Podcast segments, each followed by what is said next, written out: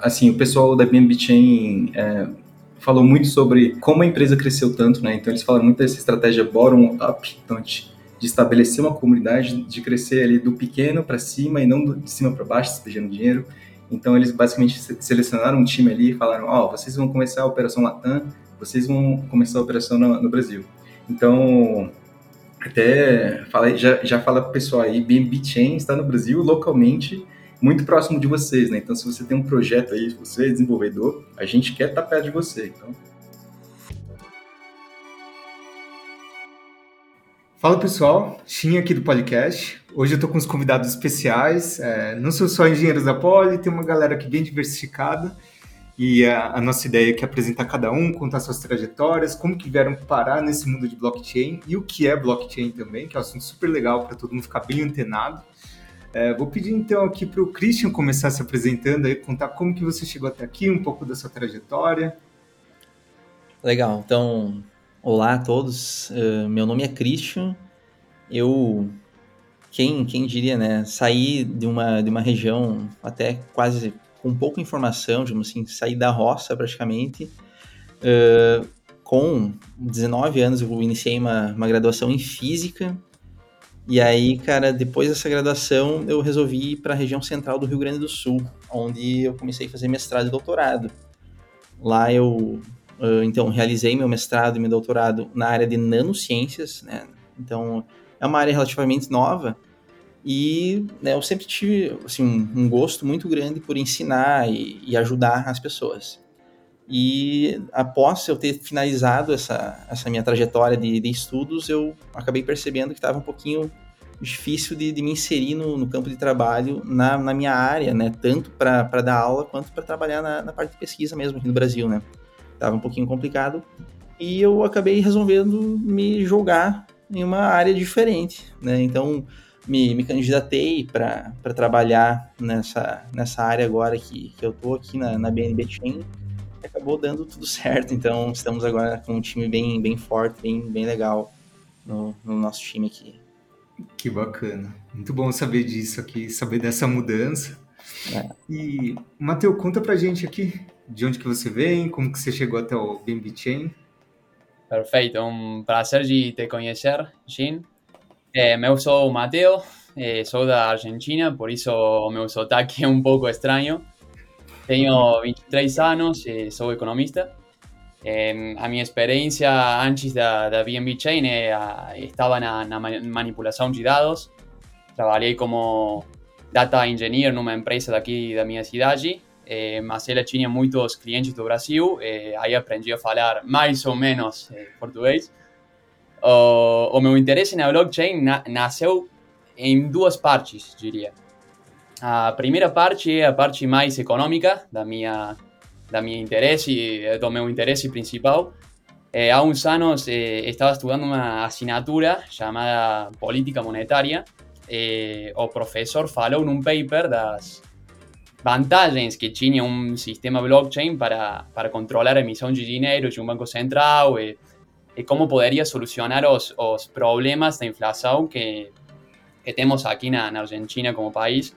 E eu fiquei é, surpreso da, da possibilidade de, de brindar estabilidade na, na, economia por, por uma lógica mesma na, na blockchain.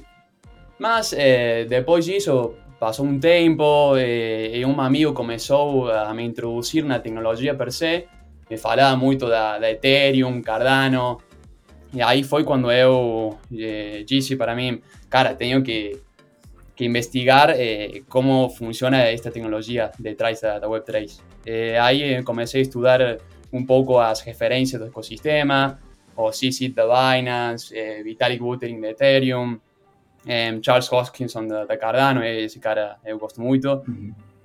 e aí decidi que, que era uma ótima ideia formar parte do, do mundo das criptos de uma forma mais profunda. Eh, acho que, que não há jeito mais eh, legal que, que trabalhando neste mundo eh, que depois, eh, ou, seja, ou seja, especialmente no, no projeto mais grande que, que a Binance. Então eu, eu acho que, que é a melhor experiência para, para me introduzir nesse campo. Que bacana. Já está falando muito bem português aí, Matheus. É. Não, não, agradeço a, o comply, como se, como se fala. É, sim, elogio. Isso, isso. Pô, legal. Bacana. E aí, Ti, conta pra gente aqui, como que você veio para aqui? Pô, vou, vou fazer duas apresentações, tá? A primeira pessoal aqui, como, eu, como eu vim para aqui, e a segunda aqui pelo time, né? Como a gente acabou aqui no Brasil. Então, é, muito prazer, pessoal. Meu nome é Thiago, sou engenheiro mecânico pela Universidade de Brasília. Uh, acho que é, já, já passei por diversos, diversos setores, né? Já abri duas startups antes. Na verdade, é, fui para o Ciência 3, voltei muito triste, porque, é, pô, lá a gente tinha muita coisa legal e aqui eu voltei meio, pô, tem que fazer alguma coisa na minha vida, alguma coisa relevante. Tá, abri minha primeira startup. Foram quatro anos lá na V-Printed, inclusive dois dos meus sócios estão aqui na Tactile hoje. Uh, a gente sofreu bastante, aprendeu bastante. Uh, estourou a pandemia, a gente decidiu fechar a empresa. Aí, durante a pandemia, eu abri outra empresa e também uh, outra startup uh, de uma área totalmente diferente e comecei a estudar muito sobre cripto. Na verdade, a pandemia estourou, eu fiquei viciado nesses assuntos.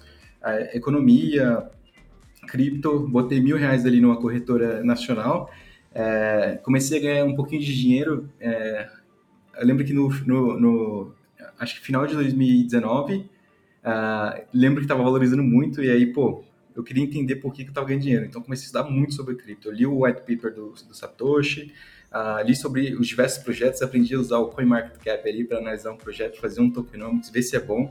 Uh, decidi em qual projeto entrar. É, acho que ganhei uma graninha legal lá, acho que, mas na verdade a gente está num bull run muito agressivo, então basicamente, você, quanto mais agressivo você fosse na sua estratégia, mais você ia tirar de grana. É, já perdi um bastante também, então é, acho que já estou bastante calejado aí sobre flutuações do mercado. É, e acho que por ter estudado tanto sobre cripto assim, é, um amigo meu é, que está morando fora me convidou para entrar numa empresa. É, falei que não queria, porque estava tocando esse projeto, mas depois ele falou o nome da. da, da até vai falar, da Binance. aí, pô, já que é a Binance, eu, eu quero ir porque eu sei que a empresa é boa, eles estão na, eles estão na frente de tudo. E aí começou, né? Fiquei é, um ano e meio na Binance, é, trabalhei em diversos setores lá. Acho que o que mais me interessou, assim, foi é, essa parte de chain analysis e também a investigação. Achei muito interessante. Uh, depois, uh, assim, o pessoal da BNB Chain é, falou muito sobre uh, como a empresa cresceu tanto, né? Então, eles falam muito dessa estratégia bottom-up. Então, gente de estabelecer uma comunidade, de crescer ali do pequeno para cima e não de cima para baixo, despejando dinheiro. Então, eles basicamente selecionaram um time ali e falaram: Ó, oh, vocês vão começar a operação Latam, vocês vão começar a operação no, no Brasil. Então, até falei, já, já fala para o pessoal aí: BNB Chain está no Brasil localmente, muito próximo de vocês, né? Então, se você tem um projeto aí, se você é desenvolvedor, a gente quer estar perto de você. Então, já já deixo o conchinha aqui para disponibilizar todo, todos os nossos contatos aí. Se o pessoal realmente quiser falar com a, com a galera da BNB Chain, que a gente quer mostrar que tá, tá junto. Uh, temos o objetivo aí de estabelecer comunidades, né? Então, se você faz parte de, é, de um grupo de blockchain da sua universidade, pode falar com a gente que a gente vai ser uh, super bem receptivo, vai ajudar vocês no que a gente puder. Então, acho que é por aí minha apresentação. Muito bom, bacana. Eu acho que antes de, chegar no assunto de o que, que vocês fazem na prática, no dia a dia, é, por que BNB Chain? Por que, que veio para o Brasil? Uhum. Então, é, a gente, na verdade, não tinha entendido porque o pessoal não tinha estabelecido uma comunidade aqui no Brasil ainda, né? Quando a gente veio para cá, a gente ficou meio, caramba, isso aqui parece um Blue Ocean, porque a gente não tinha visto ainda muita iniciativa aqui no Brasil e é um dos maiores mercados, né? Então, pô, a gente estava muito feliz também de ter recebido um dos melhores produtos do mercado é, para iniciar uma operação é, totalmente nova. Como eu falei, é, já tinha tido duas experiências com startup.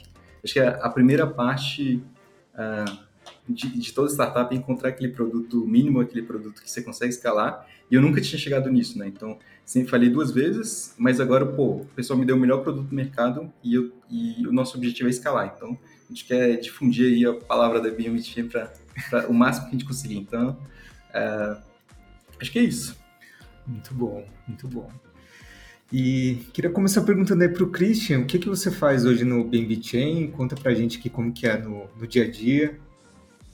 Então tá, legal. Cara, uh, no momento agora, nós, como time, temos como objetivo principal uh, começar, como até o Thiago falou, uh, disseminar né, a, a, existência da, da BNB Chain aqui no, no país, né, no, no, Brasil, principalmente, claro, nós, a, a, a, nossa parte que estamos aqui no, no Brasil e também na, na, América Latina.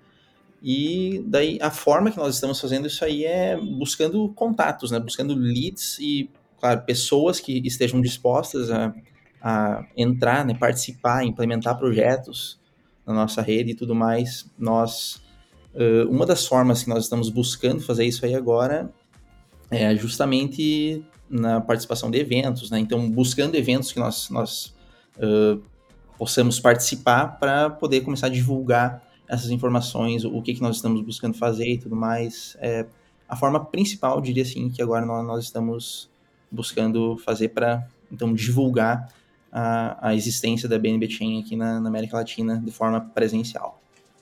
Bacana. E você, Matheus, o que, que você está fazendo hoje?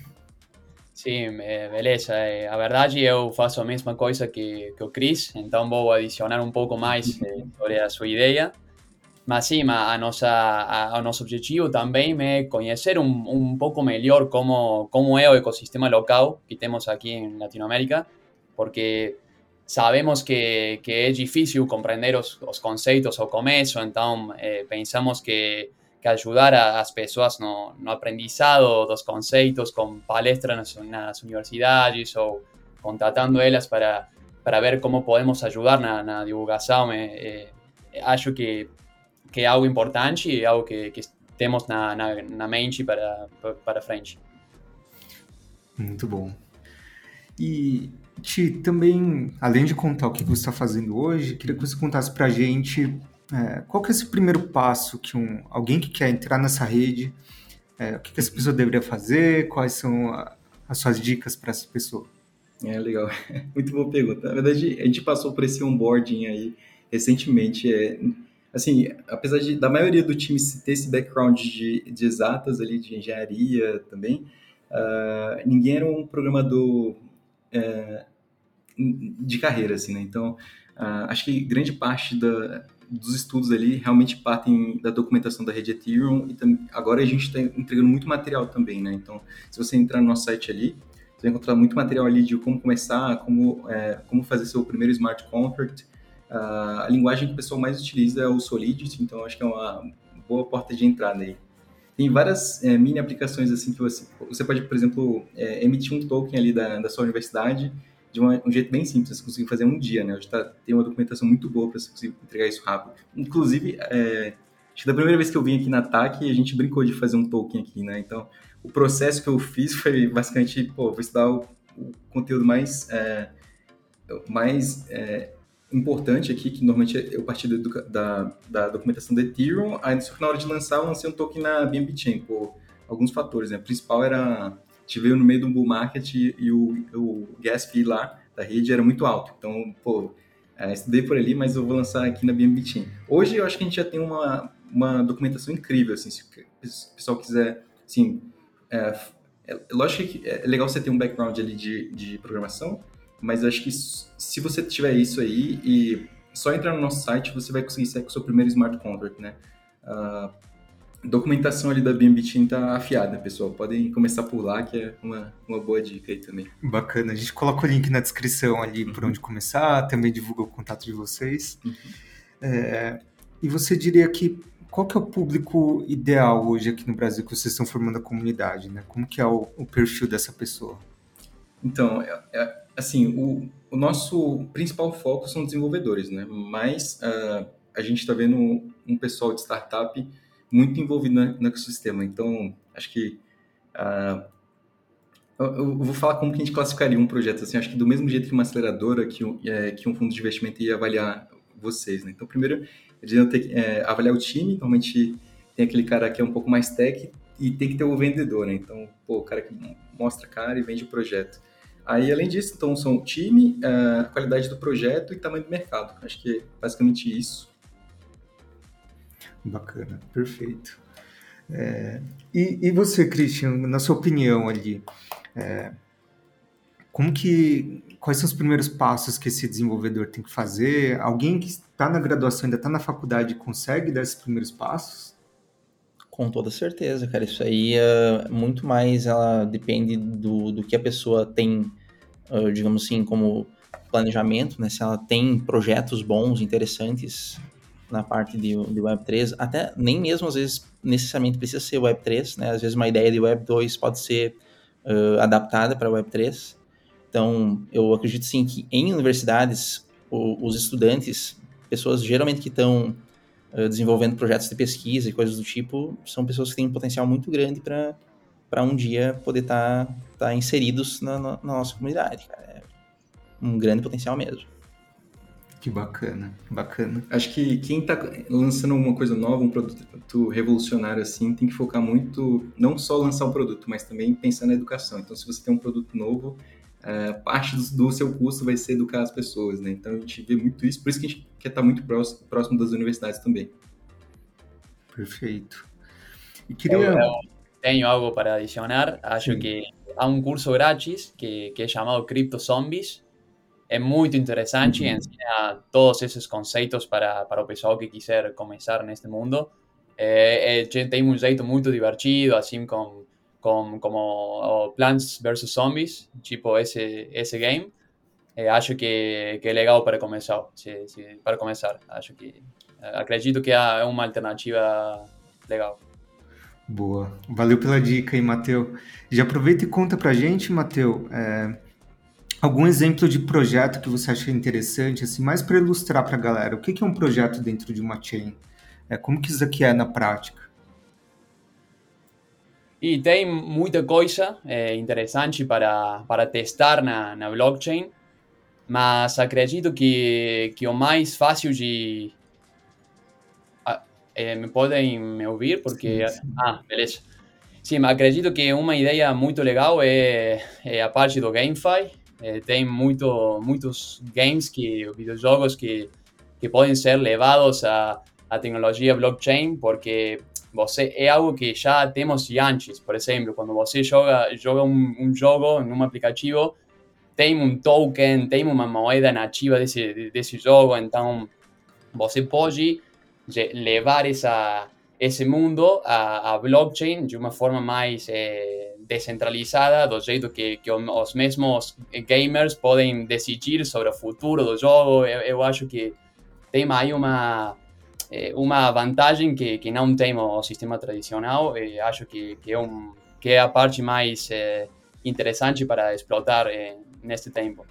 Para mim, minha opinião pessoal, mas assim, eu acredito que é interessante. Boa. E você, Ti, Cris, vocês também têm alguma opinião diferente? Também tem outro projeto que vem na cabeça que, que acha interessante? É, acho que eu, eu, vou falar um pouco do, das indústrias né, que estão muito fortes. Acho que o mais forte disparado Uh, são essas aplicações focadas em, em finance, de, em DeFi. Acho que o segundo é essa parte de NFTs, GameFi também, que está bastante forte. Deixa eu ver. Terceiro, acho que são projetos que, assim, que tem muito potencial, que estão focando em transparência. Né? A gente tem que usar esse fator aí da, da blockchain, que é basicamente é, um mural onde, gente, onde todo mundo pode escrever uma informação e a informação ser pública, né? Então, projetos que focam muito em transparência, transparência de logística, transparência na área da saúde, acho que tem muito potencial. Uh, assim, o, dos projetos que a gente viu que tem muito sucesso são os projetos de, de, de uh, aplicações uh, financeiras. a gente viu um, um bull market muito forte dessa parte de NFT e, game, e gamificação. Agora esfriou um pouco bastante, na verdade, mas, assim, uh, os projetos que mais me interessam, acho que são esse, focados nessas duas áreas, né? tanto transparência quanto finance.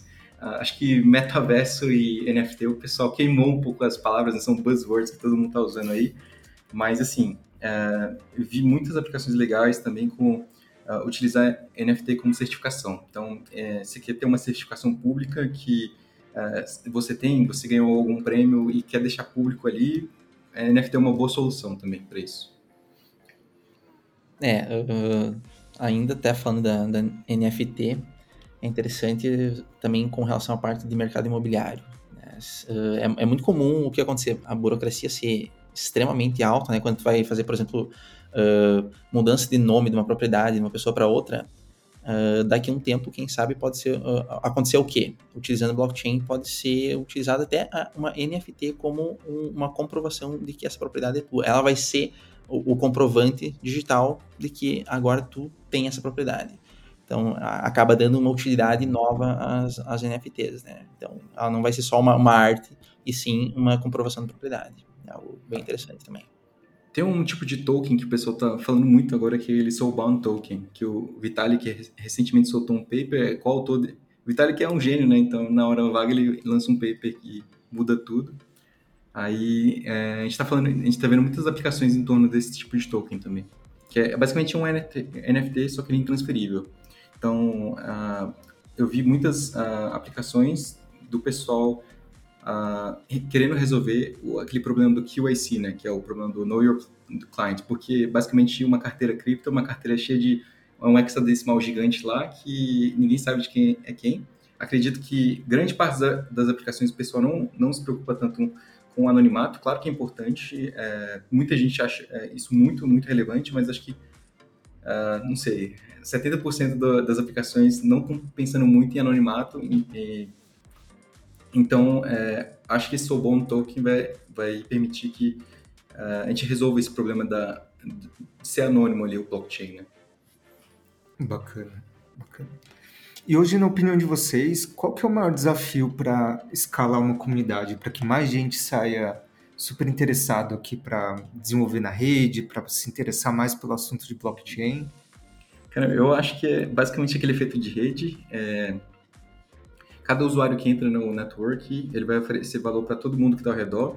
Até te falar dos números aqui, apesar da, do, do blockchain de Ethereum ser o mais famoso, desculpa, ser o mais famoso, é, é, se você olhar a quantidade de usuários ativos no blockchain, a BNB Chain tem 70% de todos os usuários. Então, é, assim, já é um número absurdo que uh, favorece muito uh, a gente estabelecer uma comunidade, né? E acho que segundo é ajudar o pessoal a ter sucesso. Acho que é um, um dos motivos pelo qual, pelos quais a gente está aqui hoje é oferecer para o pessoal o máximo de suporte possível. Então a gente tem até algo, vários, na verdade tem um monte de incentivos aí para o pessoal. Se o pessoal fizer um board aqui com a gente, na verdade, eu vou até pedir para deixar um formulário aqui para cadastrar o, o pessoal que, que, já tiver projeto de, de Web3, cripto, uh, ah, para a gente oferecer suporte. Né? Então, basicamente, a gente faz um onboard do pessoal e, e oferece um monte de coisa para eles. É, basicamente, o pessoal vai ter um canal ali com sempre alguém da BNB Chain 24 horas para oferecer todo tipo de suporte, seja legal, seja é, suporte técnico, é, orientar também o pessoal sobre esse, esse programa de, de investimento que a gente tem. A gente tem um bem famoso agora, chama é, MVB, Most Valuable, Valuable Builders. Então, a gente vai analisar ali, fornecer os KPIs ali dos projetos e se eles, assim, estiverem crescendo bem, a gente vai dar mais exposição para eles e ainda, ainda oferecer aporte financeiro, né? Então, o nosso objetivo é fazer o pessoal ter sucesso, porque a gente sabe que se o pessoal tiver sucesso, no final, é, essas aplicações vão trazer o varejo. Então, a gente vai é, disseminar o Web3 aí, que é, acho que todo mundo que está nesse segmento aí quer, né? Que o pessoal utilize mais o Web3. Uh, Só para complementar, né, dizer então que acho muito legal o Thiago falar isso aí, é deixar claro que o nosso interesse é então trazer pessoas que consigam se dar bem na nossa chain, que elas se dando bem, então isso acaba nos proporcionando também um, um crescimento, um desenvolvimento uh, mais acelerado e, e, bom, né? Então, uhum. uh, o desenvolvimento das pessoas acaba gerando o nosso desenvolvimento também. Então, nessa, dessa forma, nós, nós ganhamos com isso também. Uhum. Eu tenho um, tenho um exemplo que eu sempre gosto de repetir, é que acho que o mais famoso de todos, uh, quando a Apple lançou a Apple Store, o que, eles focaram? Eles focaram em desenvolvedores, em startups, porque eles sabiam que no final eles iam criar é, aplicações e essas aplicações iam trazer o varejo. Acho que a gente tem um papel análogo ao que o pessoal da Apple fez com a Apple Store. É, é, a gente leu muito sobre aquele é, network effect, né? Até teve um livro que viralizou aqui na TAC, The, The Cold Start Problem, até um livro muito bom aí, se vocês quiserem ler. E ele fala muito em focar no hard side, né? Detectar qual é o tipo de usuário perfeito para você fazer sua aplicação é, ter sucesso. No nosso caso aqui, a gente mapeou são, são os desenvolvedores. Então, a, a gente tá, quer estar tá muito próximo dos desenvolvedores, uh, mostrar todos os benefícios que a gente oferece, estar tá perto deles mesmo. Sim, para adicionar aí sobre o que o pessoal falou, que, que é excelente, eu sempre digo a mesma coisa, o Cris vai entender do que falo, é, porque para mim a, as blockchains são como um país com recursos naturais, cada blockchain tem os, seus recursos, e também tem a sua população com o seu nível de desenvolvimento. Então, en cuanto mayor sea esa, ese desenvolvimento de proyectos, mayores son las posibilidades y las economías de escala, como falamos en los termos económicos, para los nuevos proyectos innovadores poder aprovechar esa, esa infraestructura ya construida en un país, redes de gas, energía eléctrica y demás. Entonces, lo que a BNB Chain quer hacer es exactamente eso, tener esa infraestructura para los siguientes é, mil milhões, é, one billion users que vão vir para, para o ecossistema. Eu falei billion porque não sei como se fala em português, ou bilhão, milhões, é yeah, diferente. Bilhão. Tá. Matheus, você viu o, anúncio que o pessoal da BNBT soltou, acho que foi hoje, falando do, é, 200, 200 milhões de carteiras ativas né, do blockchain. Claro, mas isso é, é agora. É, né? O estimativo é que dentro de uns anos vão vir muitos mais usuários, então queremos estar na, na vanguardia para, para, esse, para esse momento. Então, acho que, uhum. que essa é uma, um objetivo principal. Boa, bacana.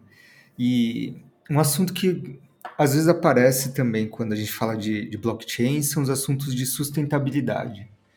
É, qual é a opinião de vocês sobre a pegada ambiental que é deixada pelo, pela mineração de, da blockchain? Como que vocês debatem isso internamente? Essa é uma boa pergunta, Xi. É, eu posso responder? Claro. Mas se vocês quiserem ficar responder também pode ficar à vontade, pessoal. Complementar, sim, sem problema.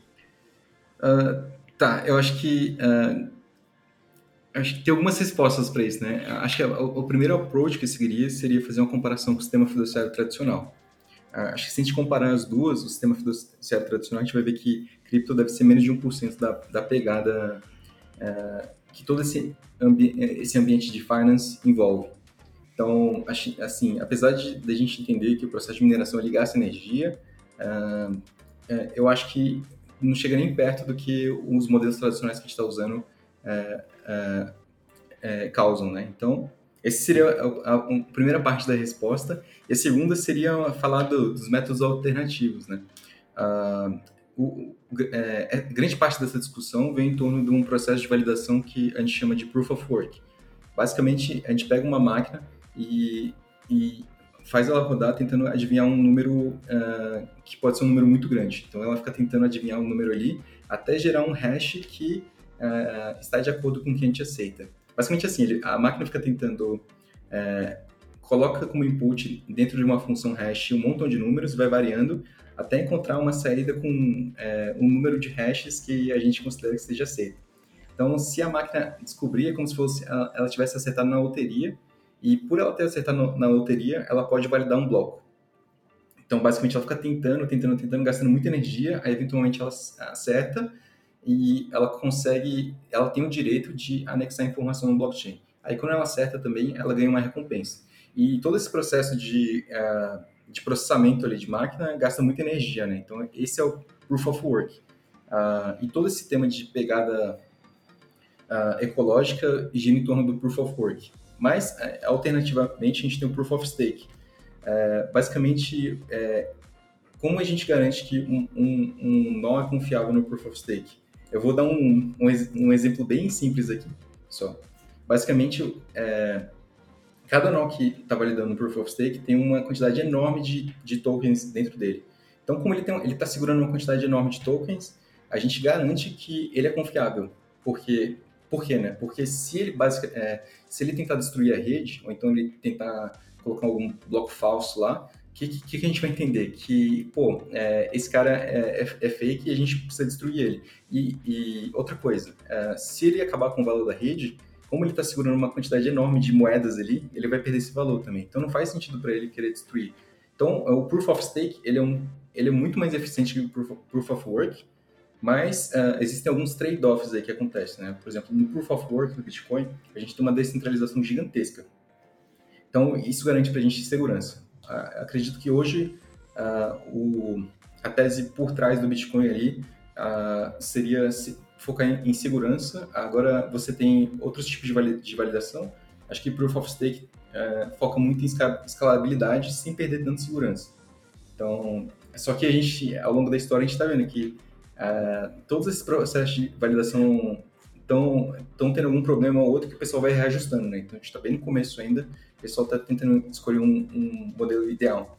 Mas, é, bem pensando nisso, né? acho que uh, cada cripto, cada uh, blockchain tem um, é, é desenhado para uma aplicação específica. Uh, Fala-se muito sobre anonimato no blockchain, mas eu acredito que, por exemplo, se você quer anonimato utilizando o blockchain do Bitcoin, não seja o ideal. Uh, existem redes melhores para isso. Uh, Fala-se muito em Monero. Se você quer realmente é, utilizar uma aplicação que tem muito volume, talvez seja melhor escolher é, um blockchain é, com base no Proof of Stake. Então, temos aí a nossa, né, BNB Chain, deixar de destaque aqui. Aí temos vários outros aí, é, o Ethereum 2.0, a Vax, Polygon, Matic, Sol, Sol, é, Solana e por aí vai. Então, assim, são trade-offs que o pessoal faz. Uh, é, acho que essa seria a minha resposta, né? Então, é, esse problema aí da pegada ambiental parcial, parcialmente seria resolvido utilizando um blockchain um pouco mais eficiente, mas eu acho que uh, o Proof of, Work também oferece uma segurança do sistema fiduciário uh, assim, que a gente nunca viu uh, nada igual antes, né? Então, acho que faz muito sentido manter ainda essa estrutura do Bitcoin. Uh, até porque se a gente comparar com o sistema tradicional fiduciário, a gente vai ver que no final é, acaba sendo irre irrelevante. Né?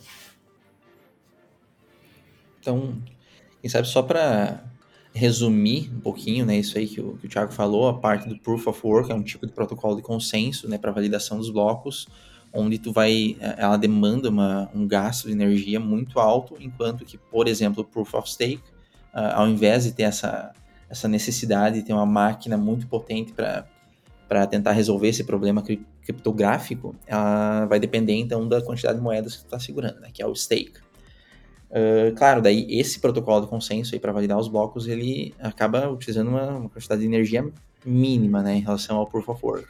E é parte disso aí que nós utilizamos na, na BNB Chain. Então, nós, em, em, termos de sustentabilidade, acaba sendo muito mais sustentável a, a, nossa, a nossa rede.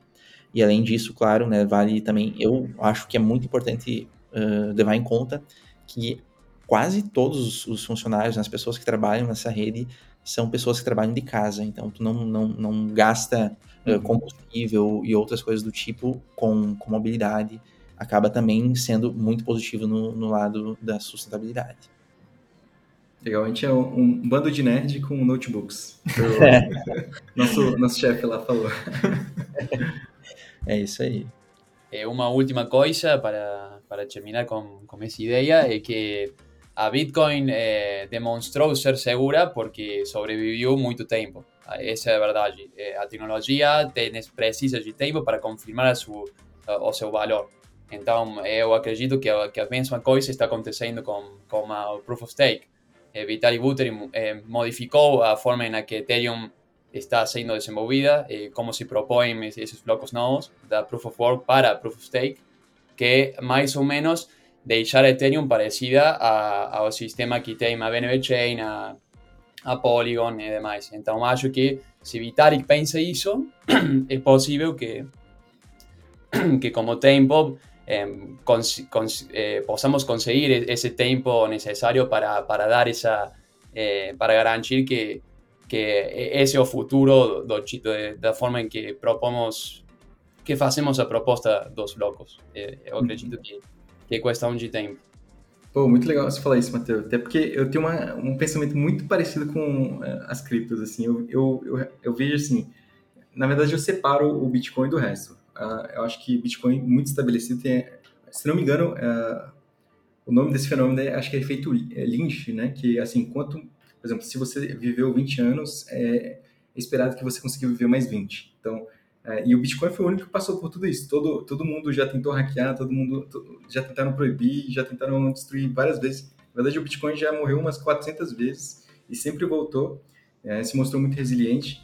Agora, o outro bolo lá, que eu acredito que está a maior parte das moedas, é, eu vejo muito como startups, né? Então, uh, o pessoal uh, até nunca a gente vai passar aqui é, informação de, de é, recomendação de compra nem nada, mas assim, eu vejo muito os, as criptos como projetos de startup que estão testando teorias ali, né? Acho, acho, que no meio científico, até o Christian me ajuda é, com essa parte, assim, se o pessoal está descobrindo ali uma tecnologia de ponta, eles podem uh, partir para uma pesquisa científica, escrever um paper, mas assim, em Web3 você precisa ter, é, você precisa testar suas ideias, né? É bem empírico, assim, você, você cria uma documentação, lança um white paper, mas você, na hora que você joga seu projeto no ar, você expõe ele a, a tudo que pode derrubar ele, né? Então, é, é, acho que o sistema precisa dessas validações, passar por todo tipo de hacker tentando destruir as redes, aí no final, se ela conseguir sobreviver, a gente vai ser, pô, esse aqui é um sistema que a gente pode confiar, que a gente pode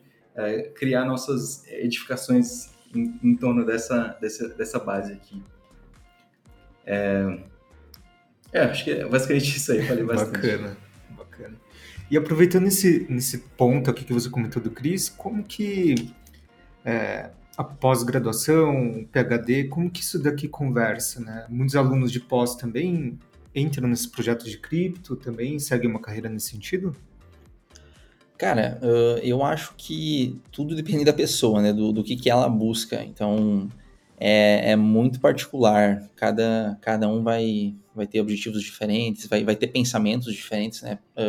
Muitas pessoas, por exemplo, podem até, no momento que eu mudei da minha área, podem ter me julgado, falar, pô, o cara fez mestrado e doutorado lá em determinada área e agora saiu fora, tá em outra coisa.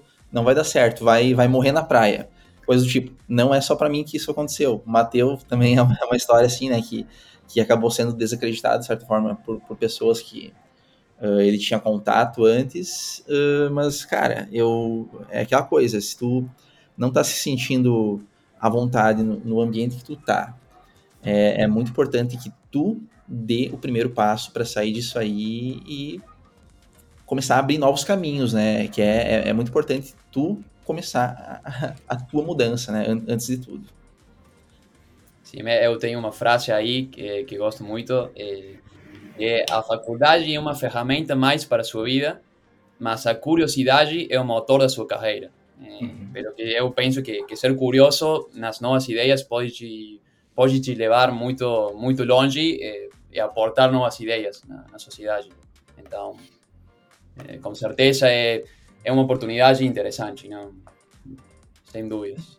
Boa, bacana. Gostei bastante do conselho aqui. Vou até deixar bem anotado aqui. é, acho que mais chegando agora para o final assim, do podcast, eu tenho uma sessão que eu costumo fazer, e aí eu quero propor para vocês também, que é uma sessão de ping-pong, né? Que eu chamo, que é mais pergunta, é, pergunta e resposta aqui bem rapidinho. É, e eu queria começar com você, Ti. É, se você pudesse voltar no seu último ano de faculdade, você, você está lá se formando, que conselho que você daria para você mesmo? Ah, eu acho que é não se preocupar tanto, sabia, tio? É, assim, sempre quando eu dou zoom out assim da minha vida, ou então olho para o passado, eu claramente via que eu estava me preocupando demais e, e, devia ter tomado mais risco. É, devia ser um pouco mais confiante ali, nas minhas escolhas, né? Então, pô, é, na verdade eu tomei risco pra caramba, já abri duas startups, já quebrei duas vezes, é, entrei no mercado cripto, que é bastante volátil. Então, assim, não fica tão preocupado, tome risco, isso faz parte da vida, uh, vai te ajudar a ganhar muita experiência, assim, eu acho que quando eu entrei na, na, na, na Binance também, uh, o pessoal me viu com muito bons olhos, porque eu já, já trouxe uma bagagem ali de experiência, né? Então, pô, é, abram startups, é, me, assim, é, é porque eu não quero falar do mercado financeiro, mas, pô, a, fazem, façam aplicações, estudem, assim, se você perder um pouco de grana, é, se você perder um pouco de tempo, então, é, depois de, sei lá, depois de alguns dias você vai ficar triste, mas depois você, pô, o que, que eu posso tirar de, disso que eu passei, né? Mas, claro, sempre fazer um controle de risco ali, né? Não correr risco de ruína, né? Uh, assim, todos os all-ins que eu dei foram ó, pior cenário, se eu cair, eu vou cair até aqui, mas com certeza, pô, vou aprender bastante, vai me dar carga e eu vou conseguir subir de novo. Então, uh, seria o conselho de tomar risco, um risco controlado, na verdade, sem risco de ruína, e não se preocupar tanto, assim, acho que no final tudo vai dar certo e, e acho que todo mundo que está escutando o podcast deve ser bem novo, né? Acho que o pessoal tá ali mais do quinto ano para cima e acabou de se formar. Uh, então, você que está escutando, você, eu tenho certeza que você é novo, então tome risco, aprenda bastante e, assim, acho que se você seguir esses passos, você vai encontrar oportunidades melhores lá na frente do que é, se você não tivesse tomado risco. Então, se exponha também, né? É, outra coisa engraçada que eu estou aprendendo bastante é que sempre fui bastante introspectivo e me colocaram num time que eu, assim, tinha o oposto das minhas características, né? Então, muita exposição, falar com o máximo de gente possível, é, fazer um monte de cal.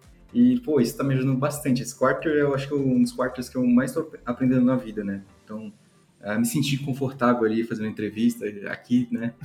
que foi muito importante. É, tem uma... Tem um cara lá do Vale do Silício que eu sempre acompanho o conteúdo dele, é o... Aquele, o Naval Harkan. Então, ele sempre fala que tem duas super skills, né? A primeira é de, é de você ser builder, então sempre tente construir uma coisa e a segunda é de uh, vendas. Então, uh, se expõe à venda, foque muito em alavancagem. Então, ele fala, uh, basicamente, alavancagem, existem dois tipos. Ou você produz conteúdo, porque você produz uma vez e escala para milhões de pessoas, é, ou você programa, né? Então, acho que a gente vai focar um pouco nesse cara aqui da programação, a gente vai ajudar esse cara, mas o, o cara que é programador, ele faz uma aplicação, faz uma aplicação Web3 e escala para o mundo inteiro, né? Então, acho que Seria essa aí minha recomendação pro pessoal. Boa, baitas dicas. E você aí, Christian, o que, que você falaria para você mesmo ali? O final da faculdade, o final da pós, você que decide. Cara, com, com os conselhos aí que o Thiago deu, foi até difícil falar alguma coisa, né, cara? Porque realmente são, são conselhos que eu, que eu levo para mim também, são ótimos. E, cara, eu penso também que daria para adicionar, assim, a pessoa pode uh, sempre focar nos seus objetivos, mas de certa forma nunca uh, deixar com que eles sejam muito rígidos, né? Que, que, eles possam ser um pouco flexíveis, caso não dê certo alguma coisa, que tu possa uh, sair, ter uma via de saída para uma nova tentativa, para uma coisa diferente do que tu estava uh, fazendo anteriormente, porque nem sempre, né, nós vamos conseguir na primeira, segunda vez o, o nosso objetivo, como até o próprio Thiago falou, né?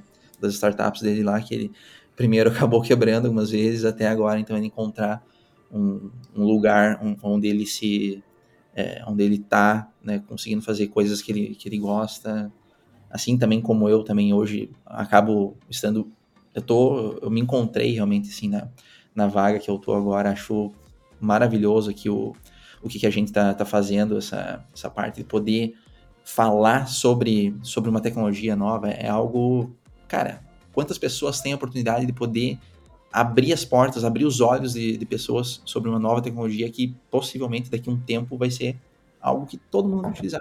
É, é algo, eu acho sim, brilhante, é algo incrível. Muito bom, muito bom. E você, Matheus, o que, que, você contaria? Eu me daria o próprio conselho de, de fazer o meu próprio research das, das coisas que um estuda, porque acho que, que é o que ajuda a pessoa a crescer. É, se você somente acredita o que estuda na faculdade, vai, vai ficar com muito conhecimento, mas como um consumidor. É, eu gostaria de ser um gerador de, de conteúdo. Então, acredito que, que ter essa ideia é, é, é não, não somente motivador, mas, mas um. Sim, é, um, é muito legal. Bacana, muito bom. E agora, mais para o final também, queria deixar aberto aqui para vocês fazerem algum convite ou algum comentário aqui que vocês queiram passar que a, a gente acabou não conversando. Desculpa, estava segurando a tosse. Então, é, pô, a gente, é, sábado agora a gente fez uma, uma, uma palestra lá no Neu. Foi muito legal, o pessoal fez bastante pergunta. E eu fiquei impressionado aí com a, a, com a universidade de vocês, pessoal. Eu e o Douglas, a gente entrou lá no campo de manhã a cidade universitária a gente ficou surpreso, né? Eu sou de da UNB, o Douglas da UFMG, e, pô, é, a, faculdade de vocês é incrível, vocês estão de parabéns. Outra coisa é que eu levantei os dados da USP, né? Fiquei impressionado com é, os números ali. Acho que a USP tem 100 mil estudantes, uma porrada de é, doutor e mestre. Vi, li os dados do, de startup também, acho que 10 dos 16 unicórnios vieram da USP. E acho que um, era um número absurdo também da quantidade de, de, dinheiro que os VCs colocam na, na USP, né? acho que o, o Arthur falou para a gente, o Arthur Vilas Boas, uh, acho que, se não me engano, era 60% de todo o venture capital do Brasil acaba é, para os fundadores da, que, que, saem da USP, né? Então, a primeira coisa é parabenizar aí vocês pela instituição, que é incrível. E queria deixar alguns convites aí, né? Uh, como eu falei, a gente quer estar próximo aqui do pessoal da, da, da USP, dos, da, das startups, dos desenvolvedores. E, pô, vou deixar um formulário aqui que quem tiver projeto de Web3 pode preencher, que a gente vai entrar em contato. Na verdade, a gente vai fazer esse onboarding e já vai mandar mensagem para vocês, criar um grupo no Telegram para falar com todo mundo, criar a comunidade e também convidar o pessoal para os eventos que a gente vai fazer aqui em São Paulo, né?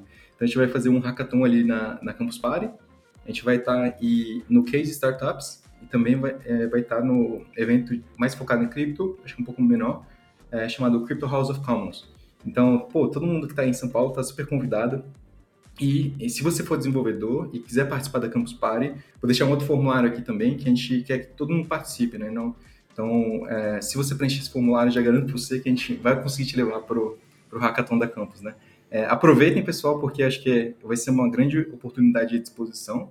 Uh, não, não sei se já tiveram hackathons de Web3, mas a gente quer que esse seja bem legal, a gente escolheu um tema muito bom. Inclusive, a gente vai levar mentores aqui da, da que estão dentro do ecossistema da Tactile, né? A gente vai levar o Fred ali para participar, que faz parte da Indigo, que é uma startup muito legal aí de consultoria. Uh, e é isso. Uh, muito, muito obrigado por, pelo convite. Vou, vou, vou passar a palavra aí para o Cris. É, eu também, então, agora só tenho a uh, agradecer, né, cara? Foi um prazer aí te conhecer, poder participar desse, desse espaço e que é com certeza muito, muito legal ter a oportunidade de, de eh, divulgar essas, essas informações aí para estudantes, né, pessoas que estão começando ou até terminando faculdade. É, acho que é muito importante eles terem esse tipo de, de informação, saber que é possível uh, variar, né, ir para diversas áreas, independente da, da formação deles. Muito obrigado, cara.